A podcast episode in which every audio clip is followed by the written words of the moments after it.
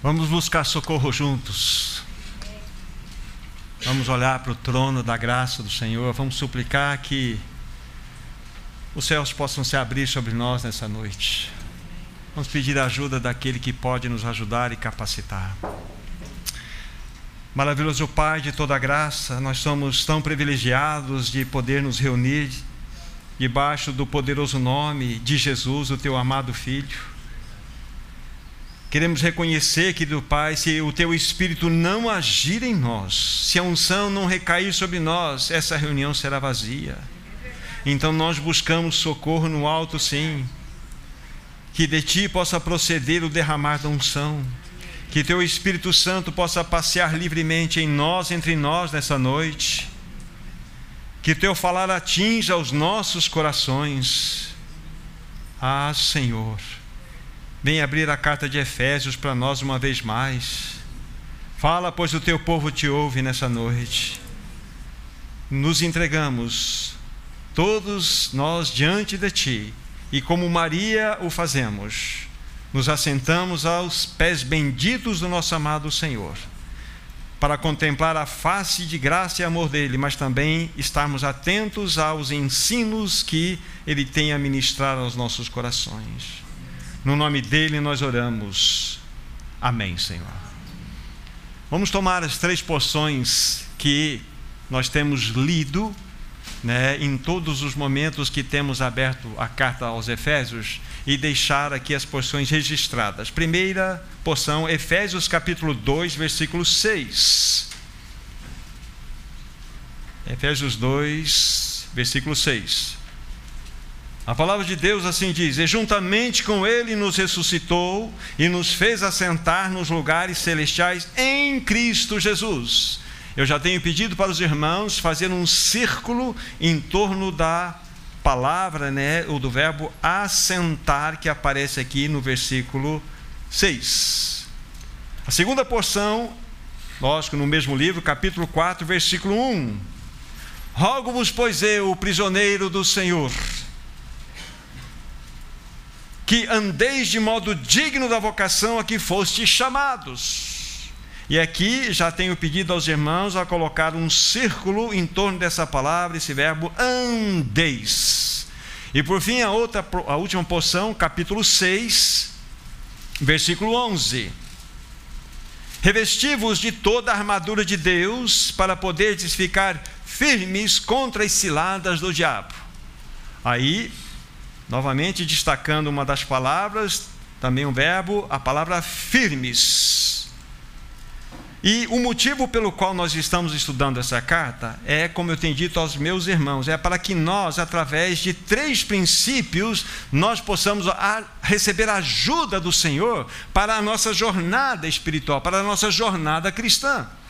Consequentemente, com esta ajuda, nós vamos viver de tal forma que vamos agradar ao nosso Deus.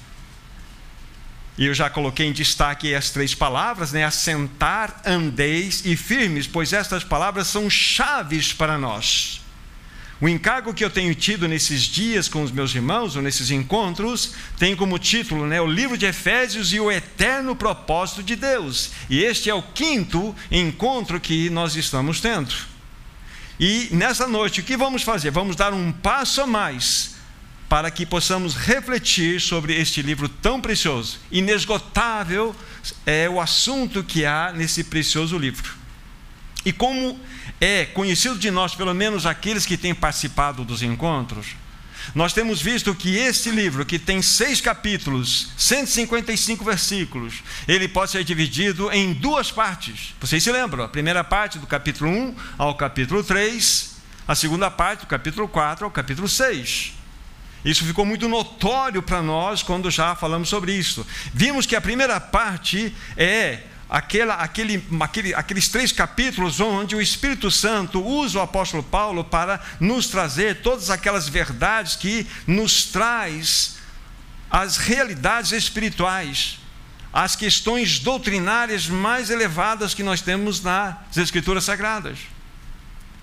Isso está dentro do contexto da primeira parte. Na segunda parte, é tudo aquilo que Paulo tem a falar para nós a respeito da prática.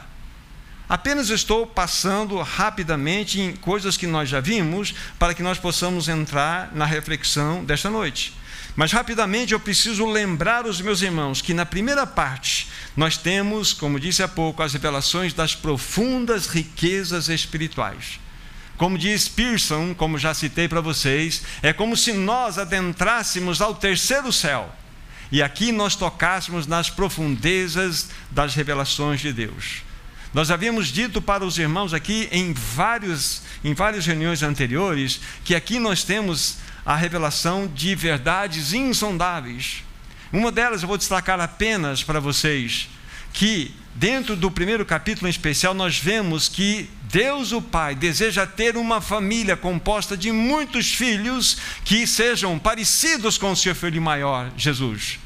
Mas também ali nós vimos que o Senhor Jesus Cristo, a segunda pessoa da Trindade, ele também deseja ter um corpo composto de muitos membros que possam refletir o seu próprio caráter. E também nós enfatizamos que o Espírito Santo anseia ter um templo composto de muitas pedras que possam reluzir as belezas insondáveis do caráter de Cristo. E todas essas realidades são alcançadas pela igreja. Então a Trindade, ela é perfeitamente provisionada pela igreja. Então o pai terá uma família composta de muitos filhos, o filho terá um corpo que é composto de muitos membros que refletirão seu próprio caráter, e o Espírito Santo terá um templo que é formado de muitas pedras vivas que reluzem o caráter de Cristo. Tudo isso é um atendimento dado pela igreja. Então isso é maravilhoso. Isso é extremamente elevado para nós. Isso tudo encontra-se na primeira parte. Mas na segunda parte, eu havia dito aos meus irmãos para que nós pudéssemos compreender melhor aquilo que Paulo iria tratar no capítulo 4, 5 e 6, que nós dividíssemos essa segunda parte em duas sessões. Vocês se lembram no capítulo 4, versículo 1, Paulo diz assim: Rogo-vos, pois eu, prisioneiro do Senhor Jesus Cristo, que andei de modo digno da vocação que foste chamados. E nessa primeira parte que compreende do versículo 1 do capítulo 4 até o capítulo 6, versículo 9, nós temos toda uma descrição maravilhosa daquilo que envolve o andar cristão. Como nós devemos andar e a Bíblia fala também como nós não devemos andar como os gentios andam, na vaidade dos seus próprios pensamentos, dirigidos pelas suas próprias concupiscências, obscurecidos de entendimento, alheios à vida de Deus. Ou seja, como devemos andar e como não devemos andar. E nós falamos também para, os meus irmãos que em todos esses versículos nós havíamos visto a respeito da nossa conduta pessoal, dos assuntos que envolve também os relacionamentos entre marido e mulher, os assuntos que envolvem os relacionamentos entre pai, pais e filhos, filhos e pais, entre patrões e empregados, empregados e patrões. Tudo isso nós já vimos com detalhes para os meus irmãos, mostrando que de maneira nós devemos então andar que envolve essa, esse andar digno que diante de todas as revelações que nós recebemos nos três primeiros capítulos, Paulo disse então: agora vocês precisam, mediante essas revelações tão gloriosas, andar nessa terra de modo digno destas revelações. Tudo isso nós já vimos. Extremamente rico para nós esse assunto. E o que, que nós fizemos na conclusão do último encontro? Vocês se lembram, aqueles que estiveram presentes aqui o que nós fizemos? Nós destacamos para vocês aquelas cinco virtudes cristãs que estão destacadas no capítulo 4, né, do versículo 1 ao versículo 3. Novamente, começando, né? Rogo-vos, pois eu, prisioneiro de Cristo Jesus, que andeis de modo digno da vocação que for chamados, com toda humildade, com mansidão, com longanimidade, suportando-vos uns aos outros em amor. Não é isso que está escrito aí? E também diz assim: esforçando-vos diligentemente por preservar a unidade do espírito no vínculo da paz. Aqui nós tiramos as cinco virtudes e nós trabalhamos cada uma delas: a humildade, a mansidão, a longanimidade, o amor e a paz. E fizemos isso com bastante detalhes, mostrando exatamente que quando nós estamos submissos ao governo do Espírito Santo, nós vamos expressar essas realidades. E isso é o que? É a expressão da nossa, do nosso andar digno da vocação a qual nós fomos chamados. Essas virtudes refletem nada mais do que o caráter do cidadão celestial. Estou apenas repassando por coisas que nós já vimos, com assim um pouco de rapidez para nós é, é, entrarmos no nosso assunto nesta noite. Muito bem. Vocês se lembram a palavra humildade quando eu havia dito para vocês? Também em definições muito claras, né? Essa palavra humildade, ela foi cunhada pela fé cristã. Que a palavra humildade, seu sentido geral dentro do contexto do Império Romano era completamente desprezível. Uma pessoa humilde nada mais refletia do que uma fraqueza, de uma imbecilidade. Mas veio o cristianismo e cunhou essa palavra e a colocou no mais alto elevado pedestal. Exatamente. Então a palavra humildade tem uma outra conotação a partir da entrada do cristianismo na sociedade. Mansidão, quando nós falamos, nada mais é do que o cavalheirismo cristão. É aquela pessoa que tem as vestes da mansidão. Não é aquele que autocontrola-se, mas é aquele que é controlado por Deus. Se nós fôssemos fazer, fazer uma pequena pausa aqui, nós não somos mansos nós somos rápidos em reagir diante das situações que chegam até nós. Nós somos imediatos em buscar nossos direitos e nossa justiça. Mas a Bíblia fala que uma das características de uma pessoa mansa é exatamente ter esta expressão, ela é governada por Deus. A longanimidade não significa outra coisa senão a paciência que é invencível. Ou seja, é uma paciência que pode ser comparado a um elástico que quanto mais estica, mais ele forte fica, ele jamais se arrebenta. Devemos ser longânimos. A palavra amor também, ela foi destacada pelos cristãos, significa benevolência invencível. Ou seja, não há nada que uma pessoa possa fazer quando, contra uma pessoa que ama, no seu sentido ágape, no seu sentido cristão, que vai mudar o seu coração. Você se lembra do exemplo da pétala de rosa? Quanto mais ela é esmagada por você mesmo na, na palma da sua mão, a vingança dela é deixar o perfume cravado em você. É assim que o amor ágape se manifesta. Então, aqui é uma característica também destacada pelos próprios cristãos. E, por fim, a paz que revela-nos que a paz ela mostra-nos que devemos ter corretas relações entre todos nós. Isso é, vamos dizer assim, a, a, a, a característica clara que devemos ter quando nós desejamos ter paz. Devemos ter corretas relações. E hoje que nós vamos considerar é a segunda sessão daquela segunda parte. Então vamos agora comigo, Efésios capítulo 6, por favor. Efésios 6. Abramos nossos corações. Penso que o Espírito Santo tem muitas verdades a nos mostrar nessa, nessa noite. Efésios capítulo 6, do versículo 10 a 18. A palavra de Deus diz assim: Quanto ao mais, sede fortalecidos no Senhor e na força do seu poder, revestivos de toda a armadura de Deus, para poderes ficar firmes contra as ciladas do diabo porque a nossa luta não é contra sangue e a carne, e sim contra os principados e potestades, contra os dominadores desse mundo tenebroso, contra as forças espirituais do mal nas regiões celestes. Portanto, tomai toda a armadura de Deus, para que possais resistir no dia mau e depois de teres vencido tudo, permanecer inabaláveis. Estai, pois, firmes, cingindo-vos com a verdade, vestindo-vos com a coraça da justiça, calçai os pés com a preparação do evangelho da paz, embraçando sempre o escudo da fé, com o qual podereis apagar todos os dados inflamados do maligno. Tomai também o capacete da salvação e a espada do Espírito, que é a palavra de Deus, com toda oração e súplica, orando em todo o tempo, no Espírito, e para isto vigiando com toda perseverança e súplica por todos os santos. Até aqui. Então, só para destacar, nessa segunda parte, né, a segunda sessão da segunda parte, nós temos o destaque da palavra firmes. Daqui a pouco nós vamos vê-la com mais detalhe. Aqui vai nos ensinar a palavra de Deus qual deve ser a nossa atitude que devemos ter diante do inimigo, porque nós, quando nascemos de novo, não fomos levados para uma Disneylândia espiritual, nós fomos inseridos num campo de batalha. Você e eu, meu irmão, minha irmã, estamos num campo de batalha. É um campo que está acima da nossa compreensão. Há uma batalha que está acima da nossa mente que pouco nós temos conhecimento.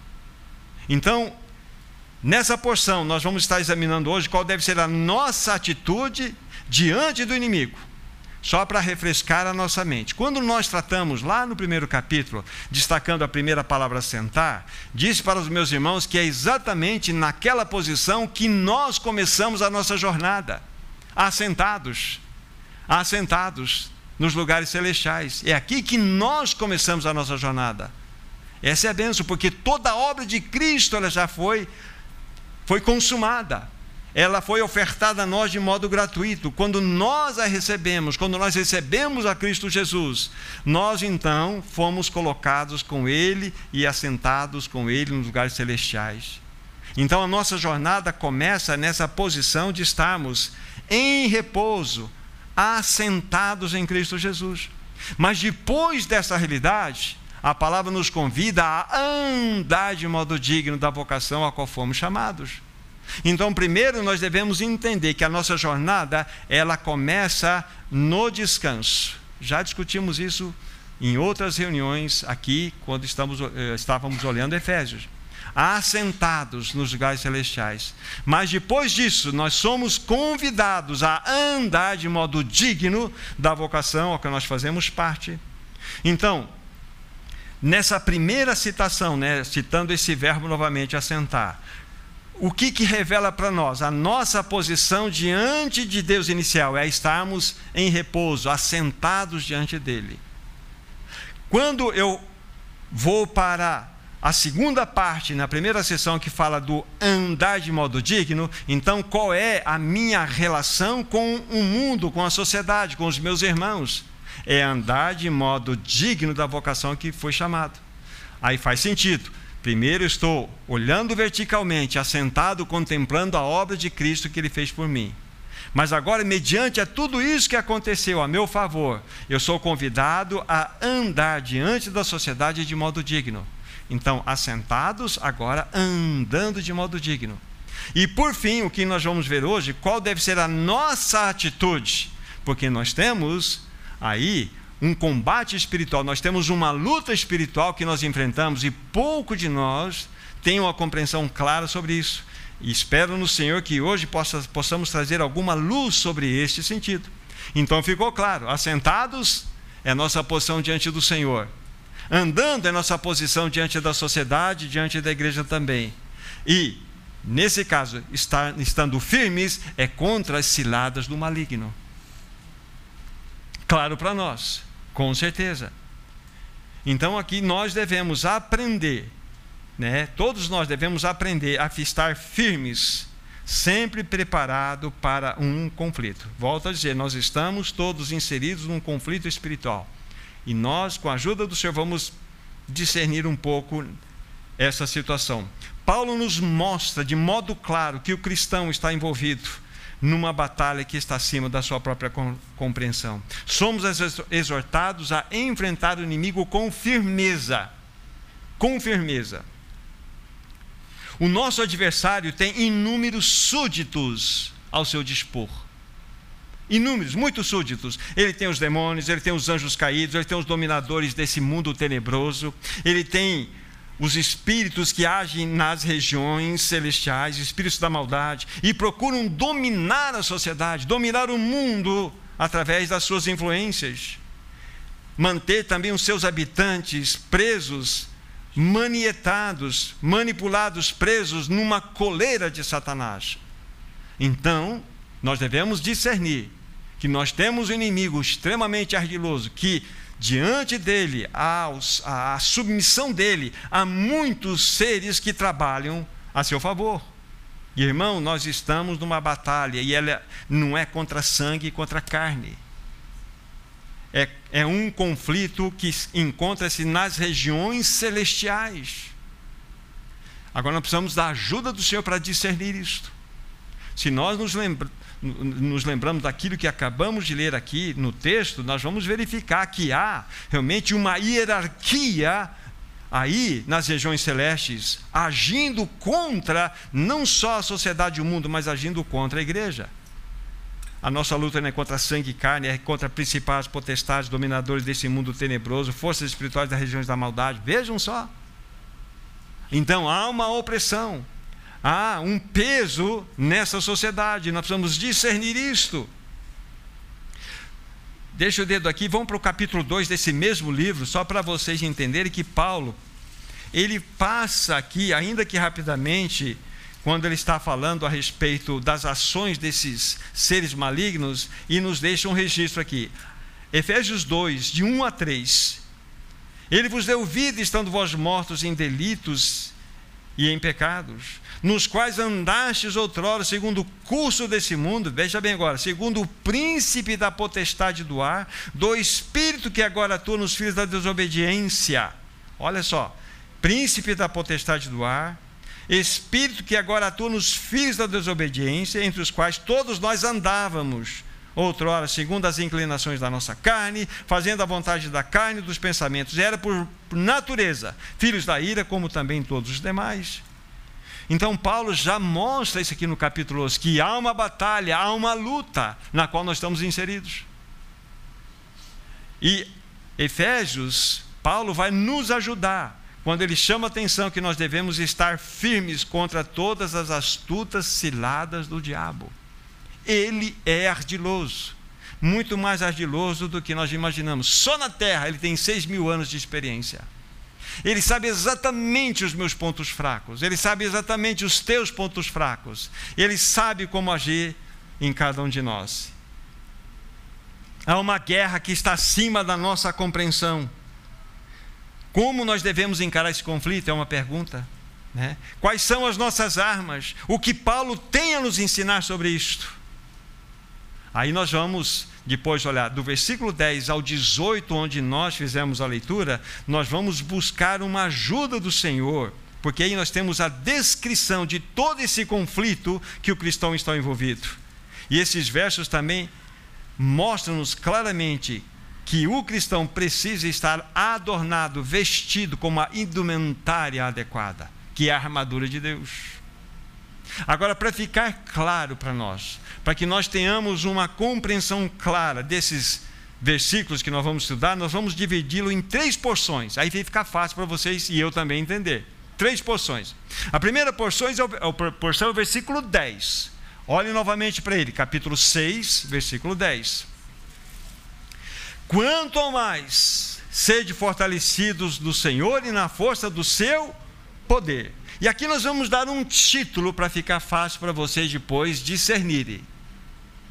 Aqui, essa porção nós vamos colocá-la como a evidência do poder do Senhor. Grifem lá, a evidência do poder do Senhor. Na segunda porção, dois versos 11 e 12, novamente eu vou ler. Revestivos de toda a armadura de Deus para poderes ficar firmes contra as ciladas do diabo, porque a nossa luta não é contra o sangue, contra a carne, e sim contra os principais e potestades, contra os dominadores desse mundo tenebroso, contra as forças espirituais da maldade nas regiões celestes. Aqui nós vamos dar um título: o caráter do inimigo o caráter do inimigo. Colocam como título aí, depois isso vai ficar com mais clareza na mente de todos. E por fim, a terceira porção, do versículo 13 ao seu final, né?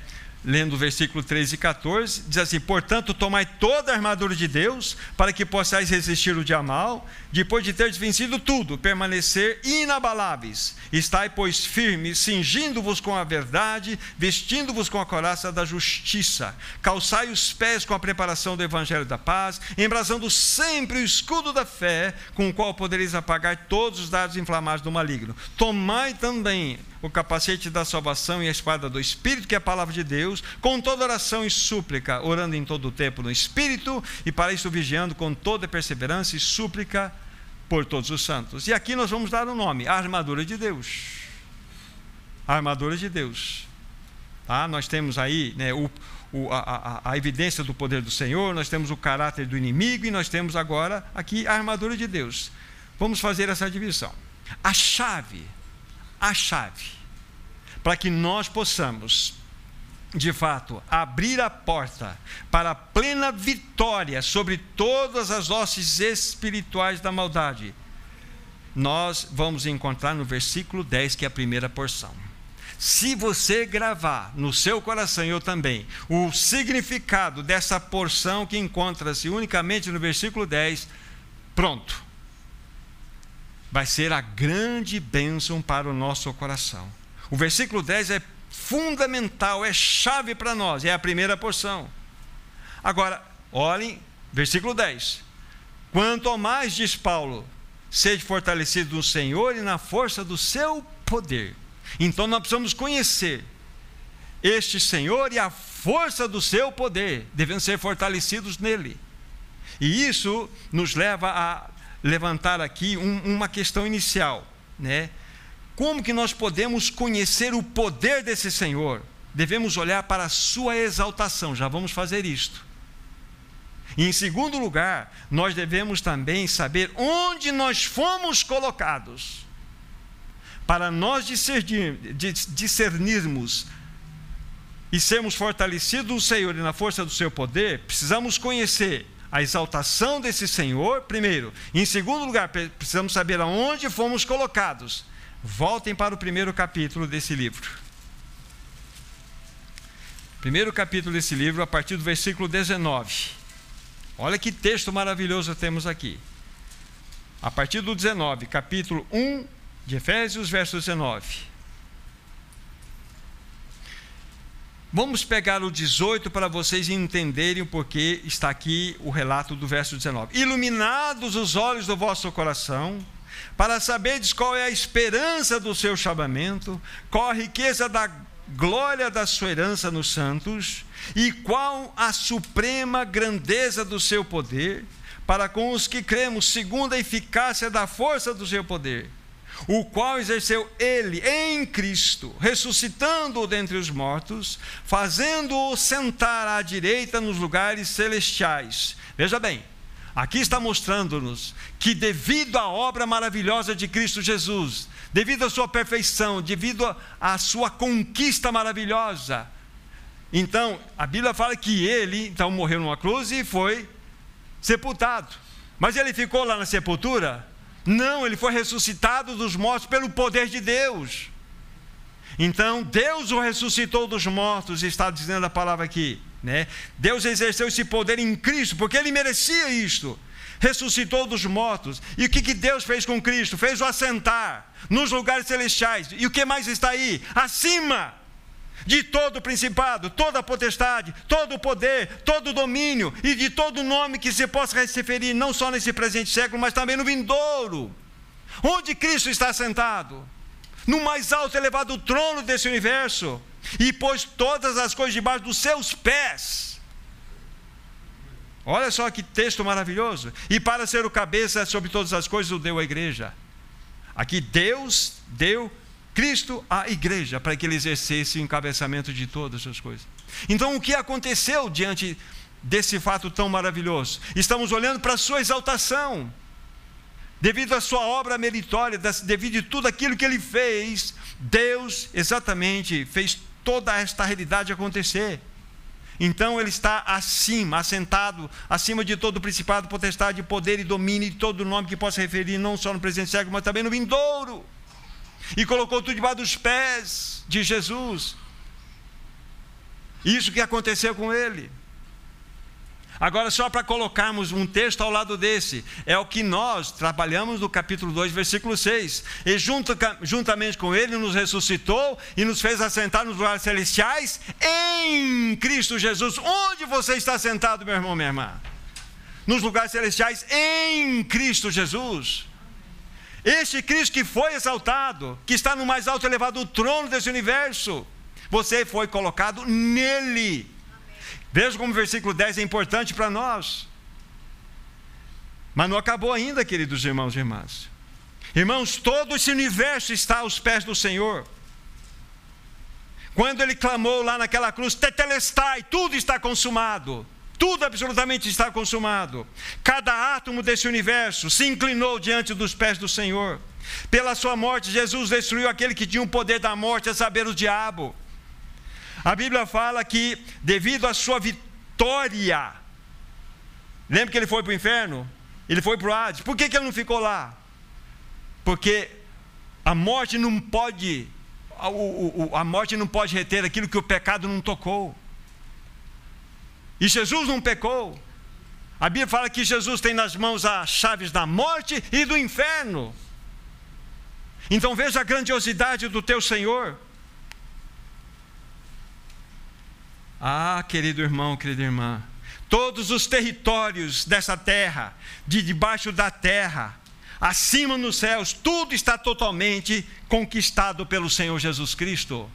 Ele é o grande conquistador.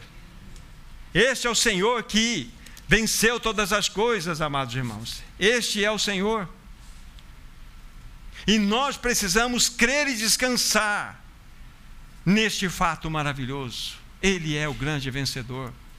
Ele é o grande vencedor. Não há absolutamente nada para ser conquistado mais.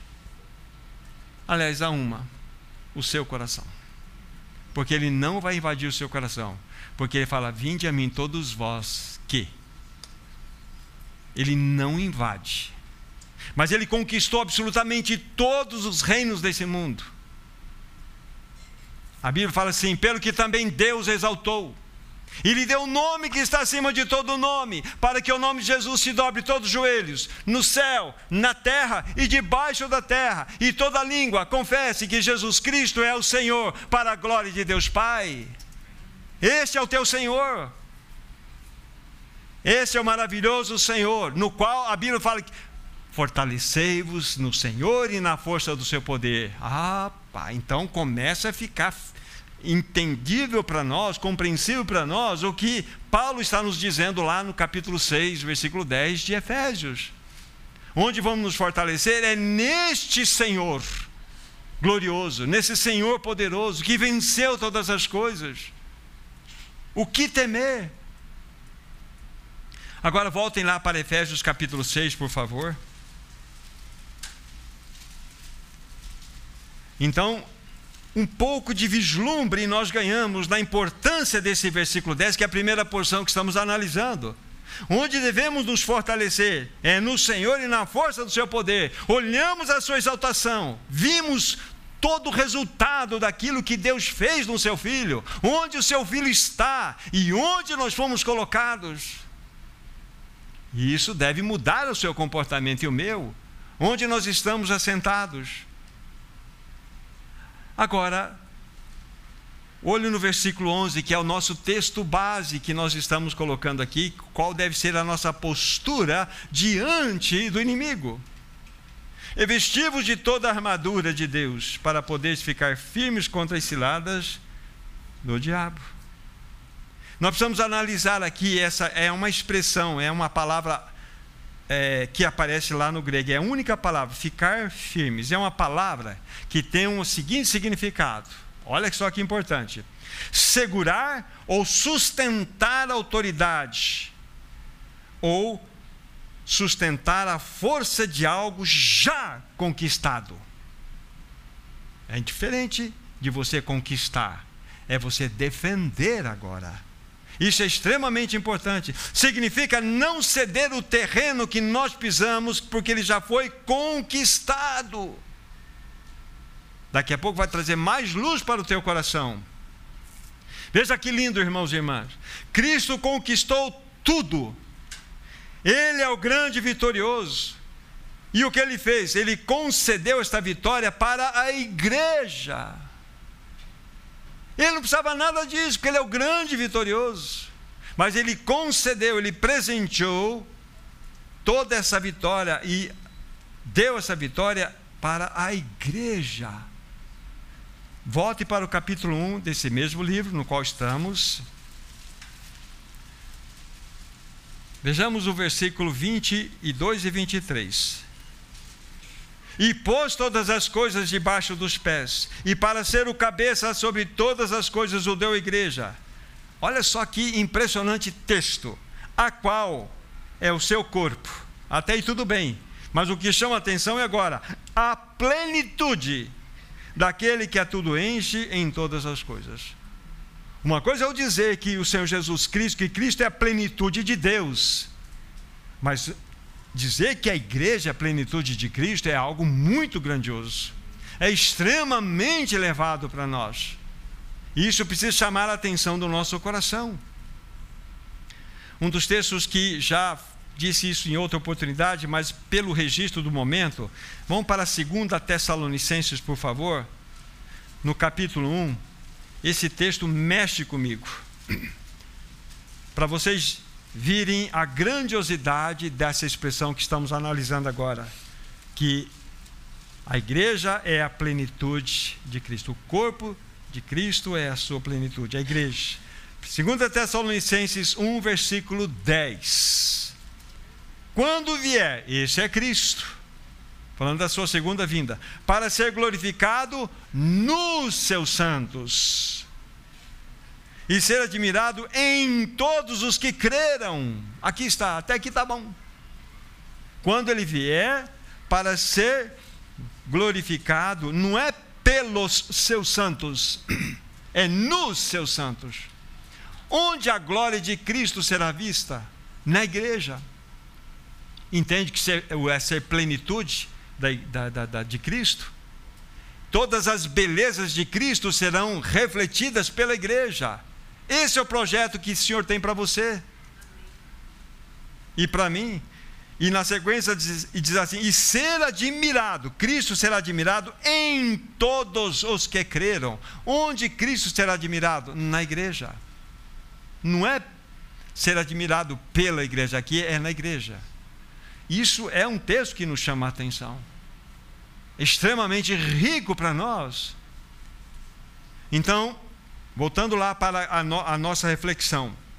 Quando nós olhamos essa expressão, né, ficar firmes, é uma palavra só, significa segurar, sustentar, né, ou suportar com força algo que já foi conquistado, não ceder terreno que já foi conquistado. Isso é maravilhoso. O que diz lá em Romanos 8:37? Vou dizer para vocês, lá diz assim que pelo que nós somos mais do que vencedores por meio de Cristo Jesus. Pense nessa expressão, mais do que vencedores. Isso significa que há um vencedor.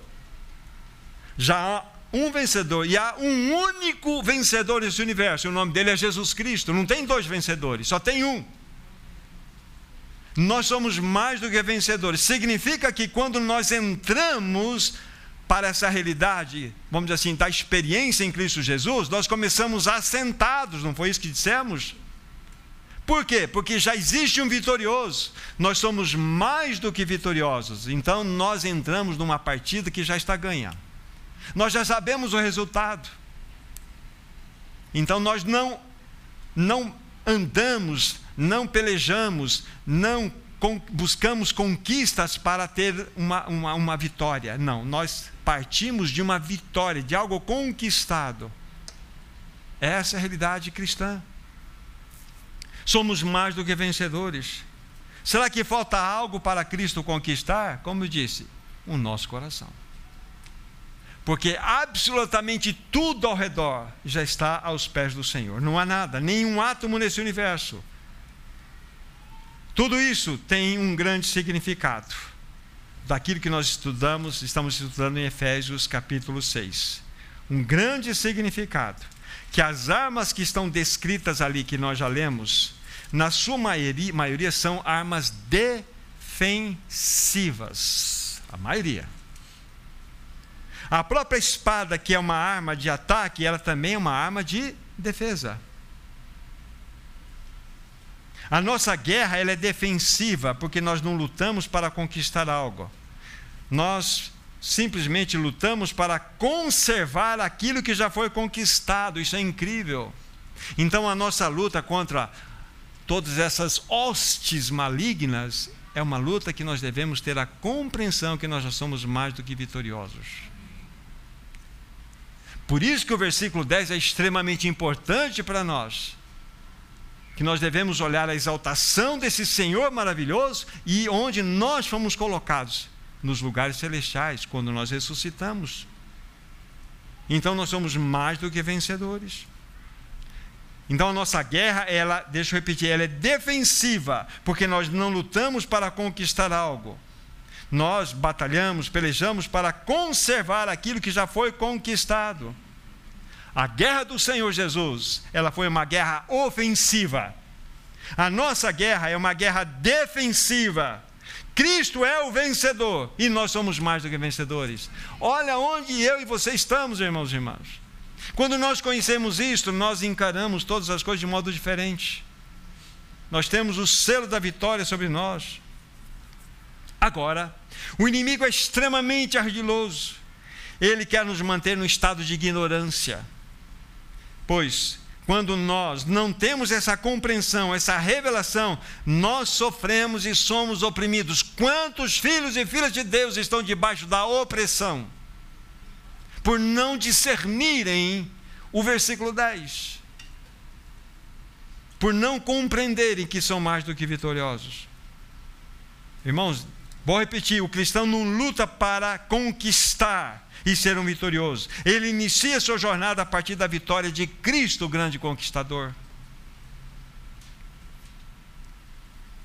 Ah, meus irmãos, se nós de fato temos a revelação que nós estamos assentados nos lugares celestiais, nós vamos descansar. Porque nesses lugares celestiais nós estamos juntamente ligados àquele que é o grande vencedor. Toda a nossa força, toda a nossa vitória deriva dessa realidade de nós estarmos assentados nos lugares celestiais em Cristo Jesus. Mas nós precisamos examinar a segunda porção, porque ela tem a sua importância. Lembre-se que eu falei que é do caráter do inimigo versículos 11 e 12, só para lembrar o que nós estamos vendo aqui, né? Na parte final, assim, que nós, nós devemos estar aí tomados da armadura de Deus para ficarmos firmes contra as ciladas do diabo, que a nossa luta não é contra sangue e carne, e sim contra principais e potestades, contra os dominadores desse mundo tenebroso, contra as forças espirituais das regiões celestes. Então, há sim, há uma força, há uma batalha que está acima da nossa mente, na qual todos nós estamos envolvidos. O inimigo, como disse, ele é muito astuto, muito ardiloso e vai fazer de tudo para afetar o avanço de cada um de nós e também da igreja. Ele vai fazer tudo o que ele puder, em especial nos manter no estado de ignorância. Essa é uma das suas terríveis armas. Ele pode usar as nossas emoções desordenadas ele pode usar as nossas emoções que não estão ordenadas e entrar por ali. Vamos pegar exemplos práticos de um apóstolo muito conhecido. Mateus capítulo 16, podem sair daí um pouquinho. Mateus capítulo 16. Mateus capítulo 16. Vocês se lembram que, dentro do contexto, a partir do versículo 13, há aquela grande revelação que o Senhor Jesus dá ali, né? E Pedro, ele tem um vislumbre no seu coração, né, que foi de fato uma abertura de compreensão dada pelo Pai celestial, quando ele diz: "Tu és o Cristo, o filho de Deus vivo". Isso é maravilhoso. É impressionante. Mas veja os versículos 22 e 23. Quando antes de ler, quando Jesus começa a dizer para os seus discípulos que era necessário que ele fosse para Jerusalém, que ele sofresse muitas coisas dos anciãos, dos principais sacerdotes, dos escribas, e que ele seria morto e ressuscitado ao terceiro dia, então entra Pedro no cenário. Lembre-se, eu por alto afirmei aqui que Pedro teve um vislumbre maravilhoso, uma revelação dada pelo Pai, que Cristo era o Filho do Deus vivo. Isso é uma revelação maravilhosa. Mas aqui, logo após essa fala do Senhor Jesus, Veja o que aconteceu, versículos 22 e 23, capítulo 16, Mateus. E Pedro, chamando-o à parte, começou a reprová-lo. dizendo: Tem compaixão de ti, Senhor. Isso de modo algum te acontecerá. Mas Jesus, voltando-se, disse a Pedro: Arreda, Satanás, tu és para mim pedra de tropeço, porque não cogitas das coisas de Deus, e sim das coisas dos homens. Que texto impressionante. Você percebe a fraqueza das, de Pedro, as suas emoções completamente ali desreguladas por onde Satanás entrou? Ele entrou por ali e usou todo aquele sentimentalismo do apóstolo Pedro para que Jesus fosse afetado, mas quem estava por trás era Satanás. Tanto é que Jesus não repreendeu Pedro. Jesus percebeu que Pedro simplesmente era um instrumento nas mãos de Satanás para que Jesus fosse demovido daquela ideia dele ir para Jerusalém, enfim, ao final ser morto. Então, mostra-nos aqui como que o inimigo é extremamente ardiloso e ele pode achar brechas em nós através das nossas emoções desordenadas e ali impor o seu pensamento. Então, como nós devemos estar atentos nesse assunto? Algo prático para nós. 2 Coríntios, 2 Coríntios, no capítulo 2, 2 Coríntios capítulo 2,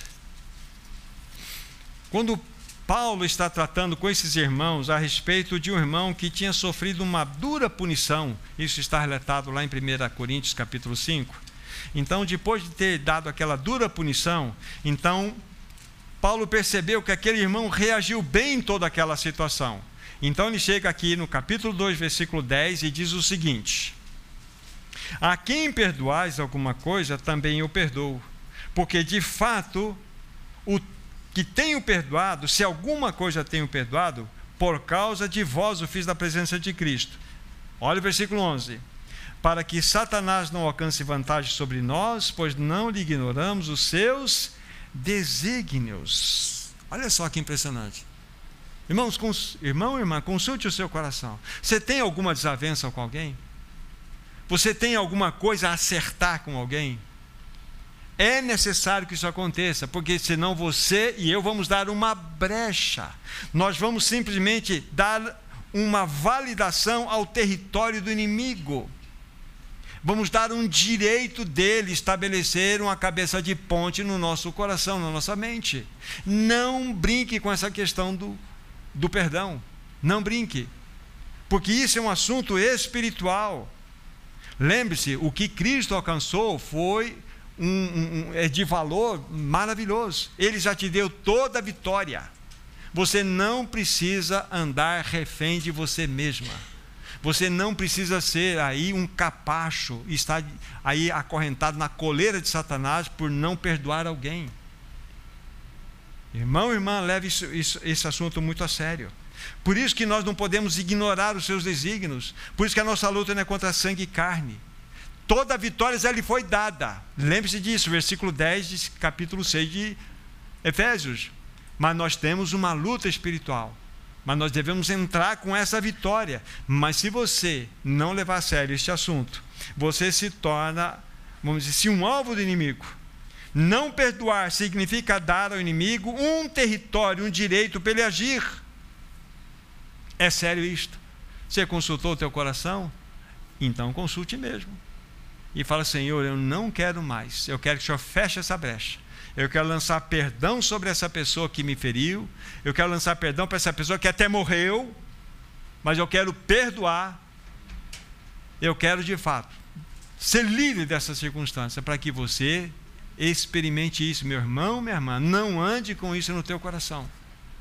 Isso vai lhe escravizar, vai lhe aprisionar. Agora, uma outra tática que o inimigo tem para oprimir o cristão vem através, sabe do que? Ataque na nossa mente. Esse ataque pode ser devastador. É terrível. E nós não precisamos estar submetidos a isto. Lembre-se, você tem o Senhor e a força do seu poder para você se firmar. E você vai ter vitória sobre todas as coisas, principalmente sobre você mesmo.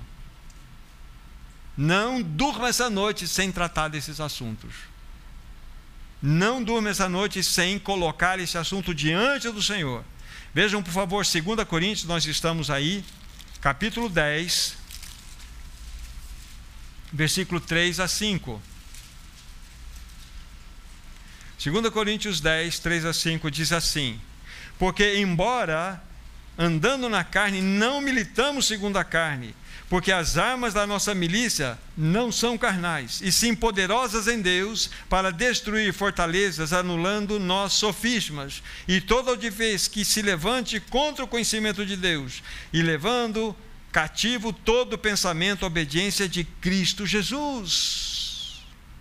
Irmãos, há uma batalha nesse momento acontecendo nos lugares celestiais. Mas eu digo também na mente de muitos aqui presentes.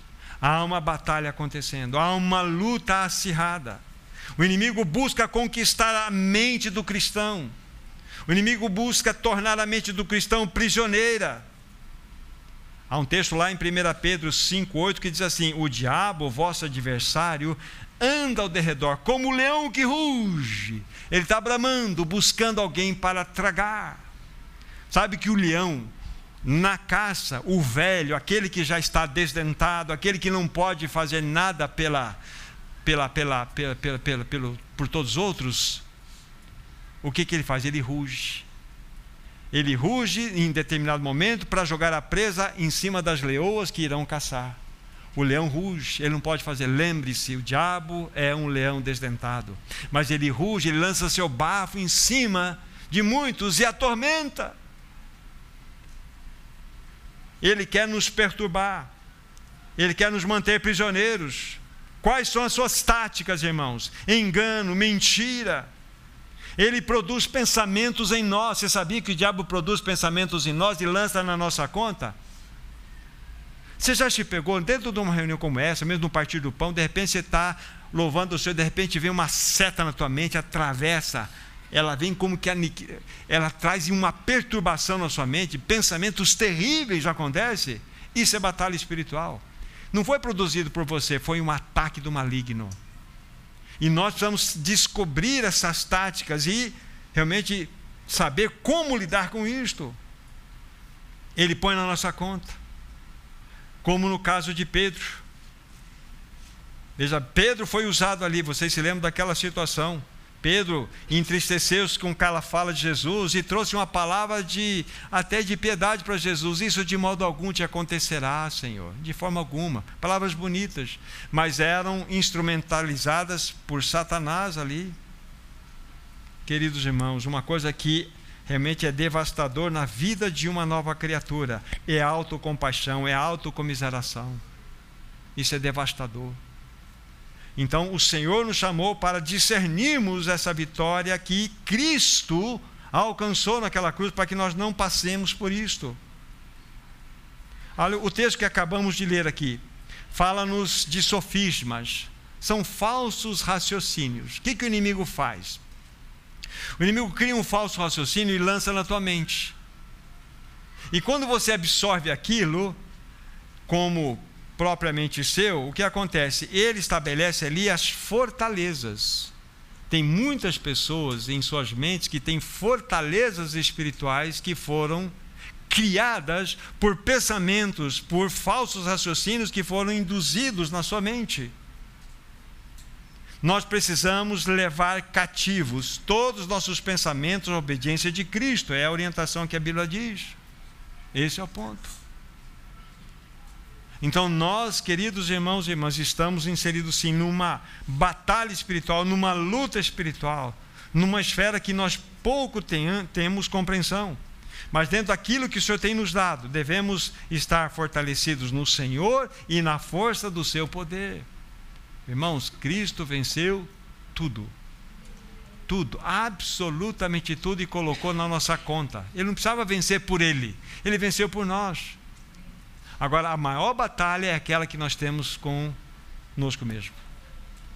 Nós batalhamos com a nossa justiça, nós batalhamos com os nossos valores, com aquilo que nós achamos certo, com aquilo que nós achamos justo. É essa é a grande batalha. Irmãos, nós não temos mais valores, não temos mais justiça, nós temos Cristo. Cristo. Nós precisamos, como há pouco estava falando, levar esses pensamentos que tenham rodeado nossas mentes cativos ao Senhor. Nós precisamos ter uma mente sadia. Muitos filhos de Deus, infelizmente, filhos e filhas de Deus, estão adoecidos em suas mentes, se tornaram pessoas rígidas, pessoas críticas, pessoas pesadas, têm sentimentos, algumas até num grau maior de problema, têm pensamentos de perseguição. O mundo conspira contra mim. Isso tudo é uma investida de Satanás para destruir, para aprisionar as pessoas. Para vocês virem, enxergar um pouco da seriedade de tudo isso. Agora, nós precisamos entender que o inimigo está ardilosamente atacando, mas o Senhor nos dá. Volte para Efésios capítulo 6, por favor, para nós irmos para aquela terceira porção e enxergarmos o caminho de toda a vitória que nós temos em Cristo Jesus. Efésios capítulo 6 é a descrição que nós temos lá de toda aquela armadura que é a terceira porção, de 13 a 18, nós temos aí o vestir-se de uma armadura, né?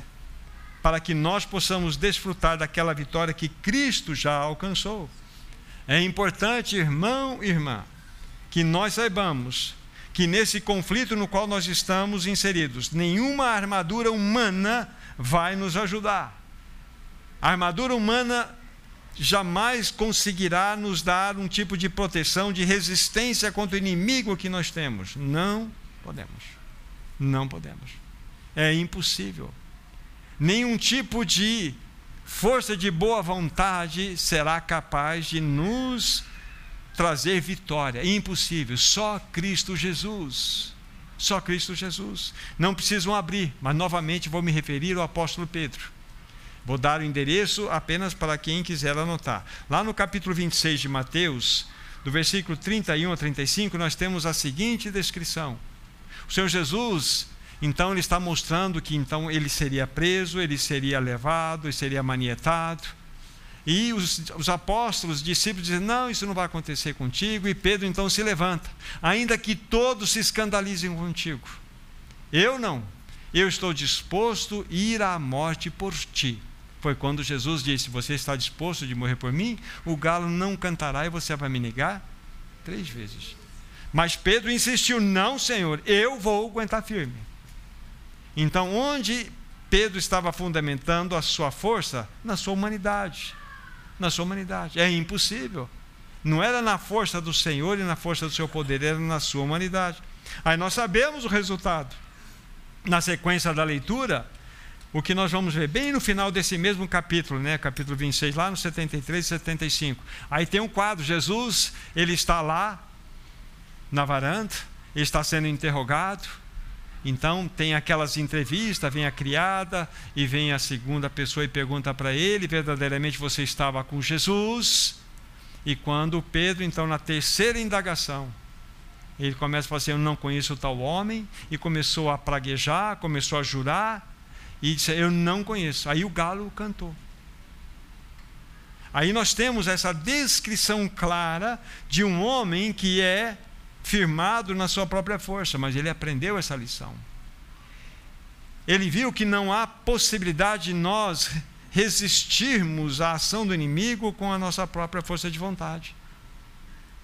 Então, meu irmão, minha irmã, a única maneira de nós eh, vencermos, de resistirmos ao ataque do inimigo, é no Senhor e na força do seu poder. Nós temos a, a vitória dada a nós. Todas as coisas. Então, leve isso diante do Senhor. Considere isso. Considere o teu coração essas questões muito simples que envolvem o nosso dia a dia. Eu falei de perdão, eu falei de questões que invadem a nossa mente. Isto tem sido motivo de aprisionamento de muitas pessoas. O Senhor nos livre dessa situação, irmãos. Apenas para não deixar Pedro apenas é, olhando por esse aspecto negativo dele, depois anotem, não precisa abrir agora, lá em 2 Pedro 1, de 13 a 15, tem de fato Pedro completamente transformado, quando ele está escrevendo essa sua segunda carta, ele vai dizer o seguinte: Olha, eu estou pronto a ser oferecido, eu estou pronto a partir. Mas até que isso chegue, eu quero deixar que vocês conheçam todas essas verdades que eu estou expondo aqui nessa epístola. Então, Pedro foi um homem totalmente trabalhado. Agora ele estava agindo não na força da sua carne, mas no Senhor e na força do seu poder. É assim que nós devemos agir. Voltem lá para Efésios capítulo 6 e rapidamente vamos fazer algumas observações aqui. Lembrando, queridos, que as nossas armas, elas não são carnais, elas não devem ser carnais. E sim, devem ser poderosas em Deus Agora, do versículo 13 ao 18, nós temos toda a descrição da armadura de Deus. Paulo, quando ele escreveu essa carta, vocês bem sabem, ele estava preso lá em Roma. Ele tinha feito, estado preso dois anos em Cesareia e estava completando dois anos de prisão em Roma, quando ele escreveu esta e mais outras cartas, mas essa aqui também. E ele, que era atado, ligado, acorrentado a um soldado, diariamente, a cada seis horas, trocava o turno de soldado, ele via toda aquela armadura do soldado romano. Com certeza o Espírito Santo usou aquilo para trazer luz ao coração do apóstolo Paulo daquilo que significaria uma armadura celestial, uma armadura de Deus. É a grande verdade que temos aqui. Começa no versículo 14, né? Cingindo-vos com a verdade, ou seja, uma outra versão diz assim: um cinturão da verdade. Você quer ser um cristão vitorioso? E começa exatamente com essa poderosa arma, verdade. Ande na luz e na verdade. O cristão só tem três possibilidades do seu andar: andar na luz, na verdade e fazer tudo em amor. É o estilo de vida do cristão: luz, verdade e amor. O que você fala, o que você faz, o que você assina, suporta a presença da luz?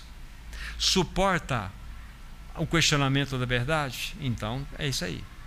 E faça em amor. Esse é o estilo de vida. Então começa aí a primeira expressão dessa armadura, o cinturão da verdade. No versículo 14 ele vai falar da couraça da justiça. Isso significa o quê? Fala de coerência de vida, de demonstração de vida. O que eu creio, o que eu prego é aquilo que eu sou. Eu preciso demonstrar essa vida lá fora. Eu tenho que ter uma coerência entre a minha fala e o meu viver, entre a doutrina e a minha vida. Isso fala da couraça da justiça. Isso é uma arma que faz parte de toda essa armadura. Aí, a terceira, né, o versículo 15 vai mostrar temos os pés calçados com o evangelho. Isso fala-nos de um testemunho das boas novas. Nós temos uma mensagem a dar a esse mundo. É o testemunho das boas novas, é falarmos do Evangelho, da morte, sepultamento e ressurreição de Cristo e toda a obra consequente disto. No versículo 16, nós temos o escudo da fé, é a proteção contra todos os dados inflamados do maligno.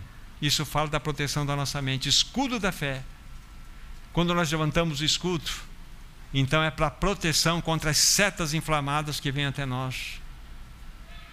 Então, pensamentos que chegam a você, observem se são pensamentos do alto, se são pensamentos aprovados por Deus, ou se são ataques, sutilezas do maligno em você. Uma pessoa pode ser picada por uma cobra venenosa na ponta do dedão mas a corrente sanguínea vai se desencadear todo o processo de distribuir o veneno por todo o corpo. Ou seja, às vezes tem um pensamento na tua mente e você começa a dar vazão para aquele pensamento, ele vai contaminar todo o seu ser. Vai trazer veneno para todo o seu ser, inclusive afetar o teu próprio corpo. Então, o escudo da fé é extremamente importante na sua proteção contra os dados inflamados que vêm contra a sua mente. O capacete da salvação fala de proteção também dessas realidades que vêm contra a nossa mente, contra o nosso coração. Aquelas falsas acusações que chegam a nós, devemos ter aí o capacete da salvação para nos proteger. Versículo 17: a espada do Espírito É a palavra de Deus tanto defensiva como ofensiva também. Alimente-se da palavra de Deus. A palavra de Deus deve ser o seu cardápio diário. Você deve se alimentar. Isso aqui não tem nenhum tipo de contraindicação, não tem efeito colateral algum. Alimente-se da palavra de Deus, pois aqui está a sua segurança. E por fim, fala da oração. Fecha todo esse aspecto da armadura. Sem oração, nós não vamos para lado nenhum. A oração, de fato, é aquela realidade de intimidade que temos diante de Deus, para que nós possamos conhecer o seu coração, o seu propósito, o seu objetivo, as suas demandas, orarmos por isso também. Então, aqui temos essa descrição: o cinturão da verdade, a coraça da justiça, os pés com o calçamento do Evangelho, o escudo da fé, o capacete da salvação, a espada do Espírito e oração. Estas realidades formam que a armadura de Deus. E você e eu podemos andar mais do que vitoriosos desse mundo. Então, que o Senhor nos ajude, amados irmãos. Que o Senhor nos ajude a entender que quando fomos convocados a ficar firmes contra as ciladas do diabo, é algo que está relacionado à nossa postura diante das investidas de Satanás. Você foi chamado para viver uma vida vitoriosa em Cristo Jesus. Você é mais do que vitorioso. Então, que o Senhor nos ajude verdadeiramente.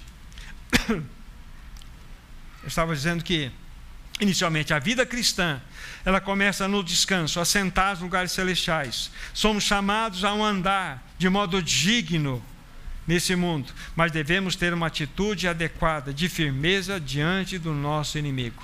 Mas lembrando que quando eu e você somos fortalecidos no Senhor e na força do seu poder, nós temos a vitória a nosso favor. Então que o Senhor nos ajude.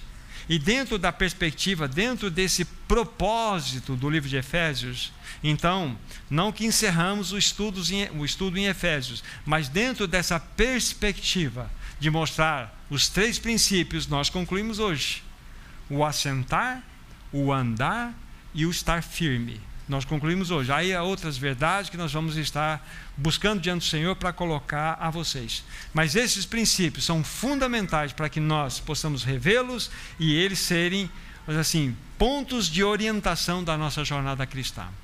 Então que o Senhor nos ajude e nos socorra. Vamos orar. Nosso maravilhoso Senhor, em tuas preciosas e poderosas mãos, nós entregamos nossas vidas, nós entregamos todo o nosso ser, Senhor. Tu bem sabes, Senhor, que nós carecemos de Ti, que a unção que nós pedimos no início desse reunir seja uma realidade permanente em nós, que ela sobre nós repouse que ela nos ajude a compreender a Sua palavra, não só compreender a Sua palavra, mas também nos impulsionar a vivermos dependentes da Sua palavra. Oh, amado Senhor, cada vida aqui presente, cada um aqui presente possa receber dessa bênção, que possa desfrutar, Senhor, da Tua verdade, da Tua palavra. Temos uma semana pela frente, Senhor, que Tu vás adiante de nós sendo a nossa vanguarda, aquele que abre as portas, sendo a nossa retaguarda, aquele que nos protege, Senhor, mas também aquele que sobre nós coloca a sua mão poderosa e nos guia por todos os lugares. Abençoa-nos segundo a tua rica graça. É o que nós te pedimos, no precioso nome de Jesus. Amém, Senhor. Amém. Amém. Deus abençoe a todos. Tenha uma semana protegida debaixo desse poderoso nome do Senhor. No Senhor e na força do seu poder. Amém.